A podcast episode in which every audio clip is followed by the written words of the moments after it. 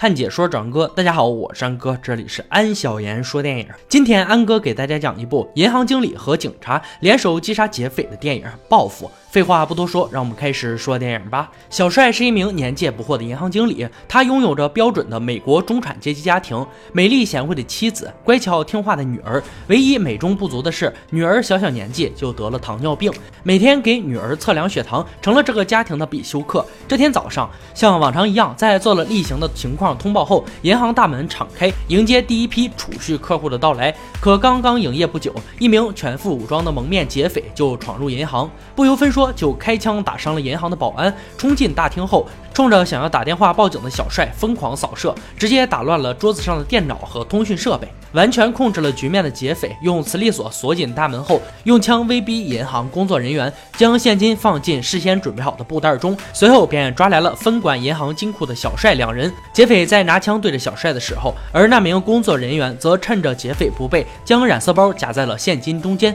这时，劫匪已经押着小帅他们来到了金库中。他用枪指着两人，打开保险柜的铁门后，用纸片要求小帅将没有染色包、GPS 和耳前的现金装进背包中。做完这一切后，劫匪命令小帅和同事每人拿着一包装有染色包的现金向大门跑去。可没跑几步，染色包就发挥了作用，爆炸了。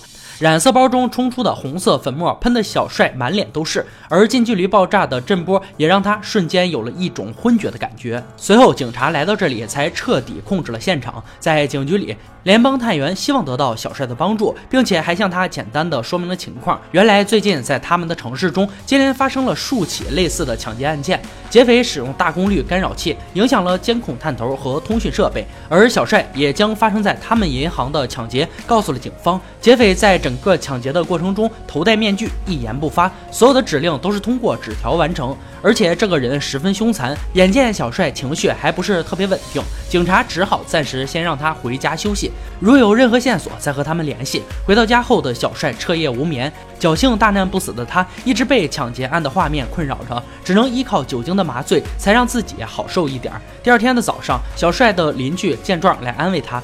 小帅的邻居没有头发，我们就叫他光头叔。光头叔是一名退役的军人，他已经从电视新闻中知道了事情的大概。小帅告诉对方，现在他非常愧疚，总认为自己本可以做些什么来阻止事情的发生。而光头叔则让他先吃两片安眠药，好好睡一觉。如果需要帮助的话，可以来找他。随后的一段时间里，按照银行要求暂时休假的小帅，整天和光头叔待在一起，讨论着关于抢劫案的细节，并且他把自己掌握的以及能够搜集的线索整理了出来。两人俨然成了调查局的罪案调查小组，抢劫案有关的信息逐一积累的同时。两人对能否在本市抓住劫匪产生了分歧。光头叔认为罪犯已经消失在了美国的某处，而小帅则展示出了与他的职业非常不相称的一面。他条理清晰地分析着罪犯的行动细节，以及接下来有可能遭受抢劫的银行的位置。小帅判断现在劫匪就藏在城市的某个角落里，正为下一步的行动做着精心的准备。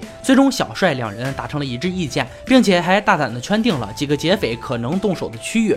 随后，小帅就驾车对。几个可疑地点逐一进行排查，而光头叔则坐镇两人的指挥中心临场指挥。就当小帅来到一片废旧厂区的时候，还真的就让他发现了令人生疑的情况。于是他就悄悄摸进了一间好像被废弃的仓库里。说巧不巧的，这里正好是劫匪的大本营。并且还看到一个形迹可疑的人在准备着什么。躲藏在角落的小帅趁着对方要外出的机会，来到了仓库的内部，仔细查看了房间内的物品。当他看到墙上贴着自己照片时，他已经可以非常肯定的知道自己已经找到劫匪了。随后，他聪明的撕下对方邮件上的投递单号。赶忙离开仓库，驾车尾随前方正驾驶摩托车的匪徒，并且他还十分聪明的将有关劫匪的住址、姓名等信息通知了自己的搭档光头叔。一路尾随的小帅发现对方正在跟踪一辆运钞车后，把这一消息第一时间通知了光头叔，对方则让他紧紧跟随着劫匪。当小帅跟随来到一处偏僻小路的时候，发现劫匪已经开始展开行动了。劫匪先是利用大功率电子干扰器。使得运钞车紧急制动，随后便偷偷地向着车辆靠近，而发现情况的小帅则按照光头叔的吩咐，利用步话机向三十公里方圆范围内的警察发出了警报。但他并没有按照光头叔的要求离开，而是悄悄地靠了上去。这时的匪徒正好控制了正要下车查看情况的驾驶员，然后以他为人质，逼迫着车上的押解员打开了运钞车的大门，强行命令对方缴械后，便开始飞快地将现金放进随身的袋子里。就在劫匪拿到现金要枪杀押运员的时候，小帅奋不顾身地飞扑上去，与对方扭打在一起。虽然凭借着一股子狠劲儿打掉对方的手枪，但终究是身手欠佳，被匪徒打翻在地。就在二人生命垂危之际，疾驰而来的警车惊退了劫匪，救下了两人。小帅带着押解员躲到了角落里，而劫匪则与赶到现场的警察展开了激烈的枪战。自知不能恋战的劫匪，借着车辆的掩护，飞快地跑到地下车库，把抢来的现金藏到一个杂物间里，然后在警察眼皮底下驾车逃离了现场。而接警后赶来的大批警车与劫匪在大街上展开了追逐战，但狡猾的劫匪在一处事先安排好的招工现场。趁着警方还没有彻底控制四处乱窜的人群的短暂空档，非常侥幸的驾车逃离了警方的盘查。另一边，小帅沿着劫匪逃跑的轨迹来到了地下车库，趁着警方到来前拿到了劫匪藏起来的赃款。看到这笔巨款，小帅动了私心，小帅把它藏到了自己家小院的垃圾桶中。当天晚些时候，精心化妆后的劫匪又回到了事发现场，可是，在杂物间里，他却发现自己的钱不见了。随后，他悄悄来到正在医院接受治疗的押解员的病房，正好听到押解员告诉联邦警员自己认识在案发现场出现的男子。于是，心狠手辣的劫匪先是开枪打死了警察，然后威逼着对方打电话给小帅，让他马上到医院来，有重要的事情要和他商量。接到电话的小帅担心自己的事情败露，立即赶往医院。可他刚刚赶到医院，劫匪就用小帅妻子的手机给他打来电话。电话里，劫匪以小帅妻女的安全相威胁，要求他马上将偷走的钱拿回到自己家里，并且不准报警，否则将杀死母女二人。得知妻女处在危险之中的小帅，一边急忙往回家赶，一边打电话请求邻居光头叔解救自己的家人。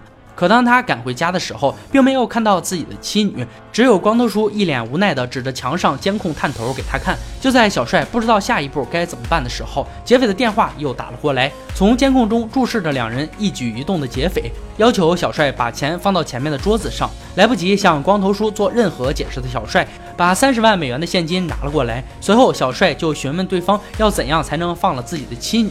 而劫匪则吩咐他按照手机导航就可以找到他了。通话结束后，小帅告诉光头叔，他只是一时糊涂，见钱眼开。可出乎意料的光头叔并没有过多的纠缠这件事，而是决心和小帅一起解决眼前的危机。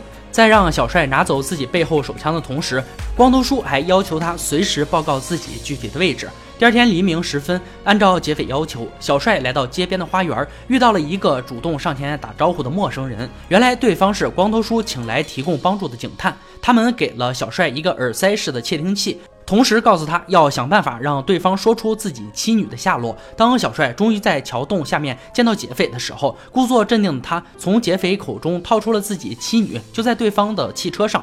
听到消息的两名警探赶忙跑向附近的停车场，而这时的小帅也愤怒地冲向前，与劫匪扭打在一起。可惜实力不济，被对方轻松地打翻在地。随后检查现金的劫匪却被染色包喷得全身都是。感觉被耍弄的劫匪举枪向小帅射击，而小帅赶忙一边还击一边找地方躲藏。激烈而密集的枪声将附近巡逻的警察引了过来，于是警匪之间展开了激烈的对攻战。同一时间进入地下车库的两名警探终于找到了被困的母女二人，在发现了小女孩病情危重后，紧急呼叫救护车增援。而另一边正处于交战中的小帅抓住机会，冲着劫匪连开数枪。中弹后的劫匪不敢恋战，赶忙逃跑。为了问出妻女的具体下落，小帅在后面紧紧追赶。就在劫匪已经跑到台阶顶部的时候，恰好及时赶到的光头叔将对方堵个正着。眼看无路可走，负隅顽抗的劫匪举枪对准了小帅。就在他扣动扳机的前半秒钟，光头叔连开数枪，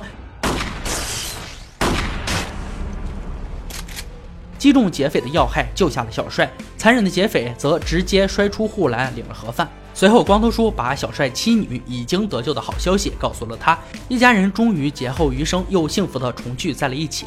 影片最后，小帅辞掉银行经理的职务，成为了警队里唯一获得 FBI 悬赏奖金的警队新兵。电影到这里就结束了。报复这部电影告诉我们，有一个好邻居的重要性。第一眼看见匪徒的镜头，让安哥惊叹的以为是不是《电锯惊魂》的大 BOSS 复活了？开局晃眼的特种兵装备，精心的谋划、测距、人体模型的实弹演练，简直是在告诉我们，反派的智商不太够用。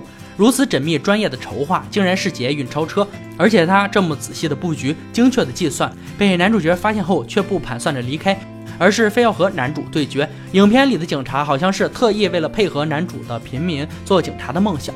整部电影都是很生活化，没有刻意的制造矛盾，有点像真实事件改编。不过总的来说，这部电影还是可以一看的。好了，今天解说就到这里吧。喜欢恩哥解说，别忘了关注我哦。看你说找恩哥，我是恩哥，欢迎大家订阅我的频道，每天都有精彩视频解说更新。我们下期再见。